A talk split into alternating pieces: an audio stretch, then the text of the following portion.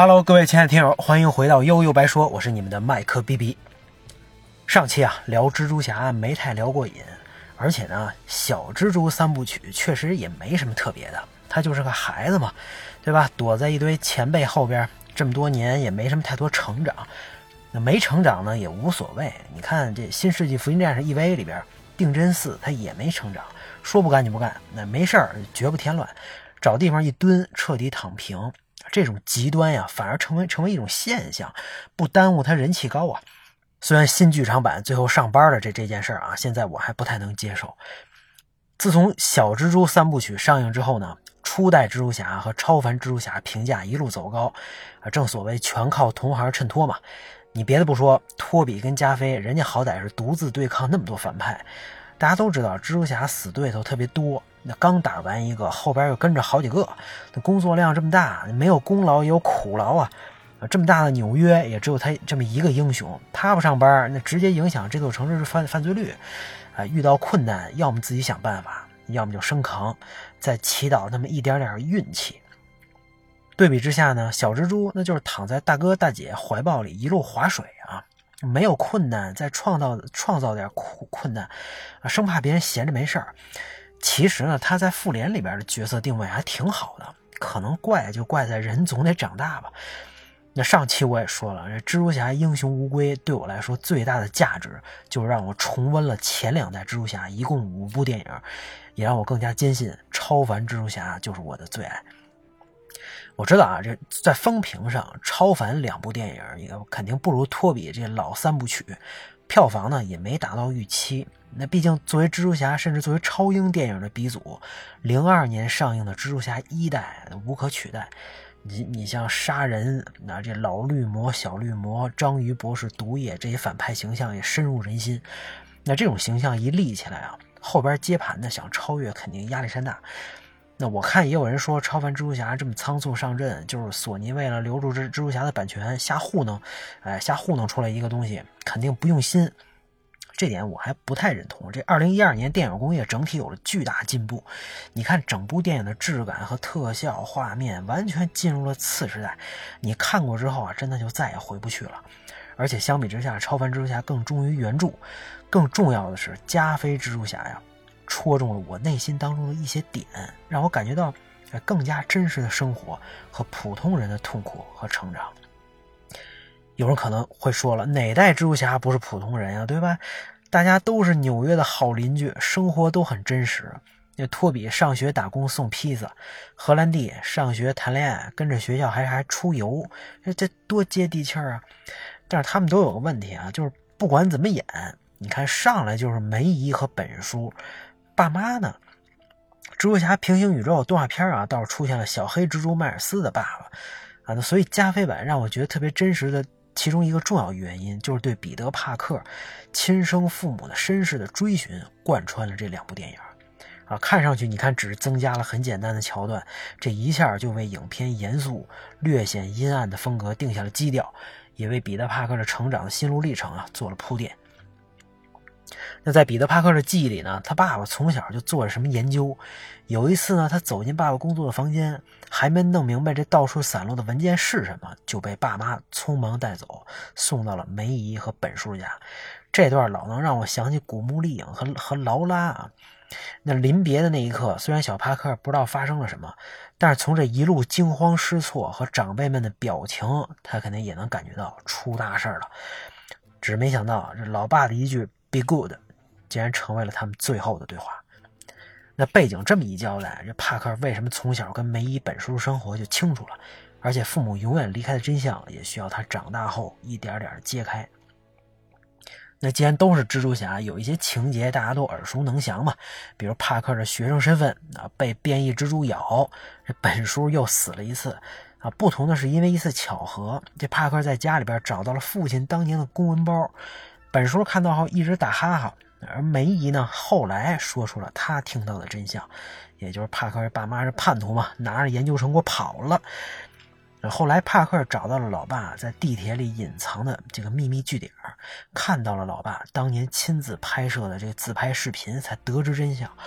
原来呢，奥斯本工业跟国外军事机构进行合作，来资助自己的这个基因实验啊。那那他老爸深知研究成果有可能给人类带来灾难，所以拒绝用自己的技术制作生化武器。奥斯本一看你不配合，肯定得捏造证据弄他呀，对吧？别以为公司没了你就不赚了，换谁都行，拿了吧你。哎，他就毁掉了绝大部分资料。而且把自己的 DNA 植入到了蜘蛛里，只有他自己和后代才能复制并继续开始研究。啊，咱也不懂生物啊，反正听着挺唬人的。那他也知道自己的消失就意味着可能以后永远也见不到儿子了，而对他来说，没有任何东西比儿子更珍贵。那这时候呢，镜头里出现了小时候的帕克叫爸爸的声音，视频也停止了录制。啊，那这时候加菲哭的已经不行了啊！看到这儿我也特别感动啊！你看，一个深爱着家庭和儿子，同时对人类和社会有着大爱和责任感的科学家父亲，就这么立起来了。那作为同一辈人，这本书和梅姨呢，也更接近现实。老版三部曲啊，我不太喜欢的就是两个人不停的给帕克灌鸡汤，虽然说的都对，但你总感觉正确的不真实。这都是大圣人。而这部剧里，这两个人明显就现实的多啊，尤其是梅姨，底层人民生活的困苦和悲催都写在脸上了。而且在本叔死后，为了弥这个补贴家用，他不得不跟一跟一帮小姑娘一起学习护理，那一起竞争。这崩溃的时候啊，那也会和帕克吵架。他呢，知道帕克悲惨的命运，更知道自自己的痛苦。这些反倒更让人相信啊，他和帕克之间像母子一般的真挚感情。那说到感情，这彼得·帕克和格温之间的感情，我也觉得特别到位啊。老老版蜘蛛侠三部曲，我最受不了的就是玛丽简，太绿茶了啊，跟谁都眉来眼去的，谁有豪车跟谁走，谁跟我好跟谁走。什么学校小流氓，彼得·帕克，那小绿魔，路人甲，来者不拒。一看见蜘蛛侠，更是恨不得马上浪起来。这雨中啊，和倒着这和倒着的蜘蛛侠亲吻那一幕，虽然影史留名。啊，不知道为什么我是真没感觉，还有点恶心。那第三部闹分手更是，哎，看得我十分尴尬。这俩人一个装什么都不知道啊，一个就是不说清楚，莫名其妙啊，真是戏精。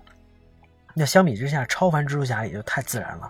学生时代一一见钟情，大概就这样吧，对吧？这两个人互相都有意思。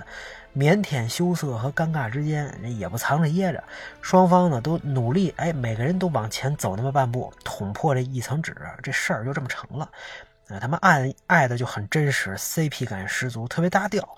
那加菲跟石石头姐也确实入戏啊，直直接在现实当中走到了一起，这也算是一段佳话呀。所以你看，爱就是爱，不爱请离开，就这么简单。那当然，也正是因为爱。最后，格温的香消玉殒，也就成为了影迷们永远的痛。那作为蜘蛛侠的女朋友呢，也也就意味着到处都是危险。那格温的爸爸，对吧？作为警察局管事儿的，很清楚这点。那临死前，他让帕克向他保证，保证不会把自己的女儿牵扯到危险当中。其实，我觉得他提出这个要求的时候啊，就清楚这就不可能实现。但他呢，还是得说出来，啊，作为对女儿最后的保护。那确实，作为一对那么般配的情侣来说，危险怎么可能拆散他们呢？反而会推动他们在一起互相扶持。哎，于是就留下来的在大桥上拥吻的经典画面。格温也确实很给力，帮助蜘蛛侠大战电人啊！这本来以为世界和平，没想到小绿魔的出现改变了一切。那最后呢？格温从钟楼上坠落的俯视角画面，缓慢伸出想抓住格温的蛛丝。再加上抱着格温痛哭的彼得·帕克啊，这些啊已经成为了蜘蛛侠粉丝们挥之不去的画面，可能一辈子也忘不了。那在《英雄乌龟》里，加菲猪救下了这个世界的 MJ，那成功的一瞬间呀，他却也满含热泪啊。总来说呢，这两部超凡蜘蛛侠啊感情真挚，打斗精彩，特效牛逼，反派众多，哎，是不可多得的超英佳作。也有很多人说反派太多太单薄，没时间深挖，而且而且有的人莫名其妙就黑化。而这个呢，我这么看啊，这毕竟也不是文艺片也不是叙事片只要不反制啊，不过分的正确，逻辑是那么个意思啊，爆米花打打杀杀，看得痛快就可以了。就在今天，这些好像都不是那么好实现啊。那最后呢，我十分喜欢安德鲁·加菲尔德，也看了后来他的几部影片，像《一呼一吸》《倒数时刻》，对吧？这以后啊，咱们有时间再细聊吧。超凡蜘蛛侠，咱们就说到这儿。如果您觉得节目不错，欢迎来一波关注。如果您有其他的想法，也欢迎在下边评论。咱们下次再见，大家拜拜。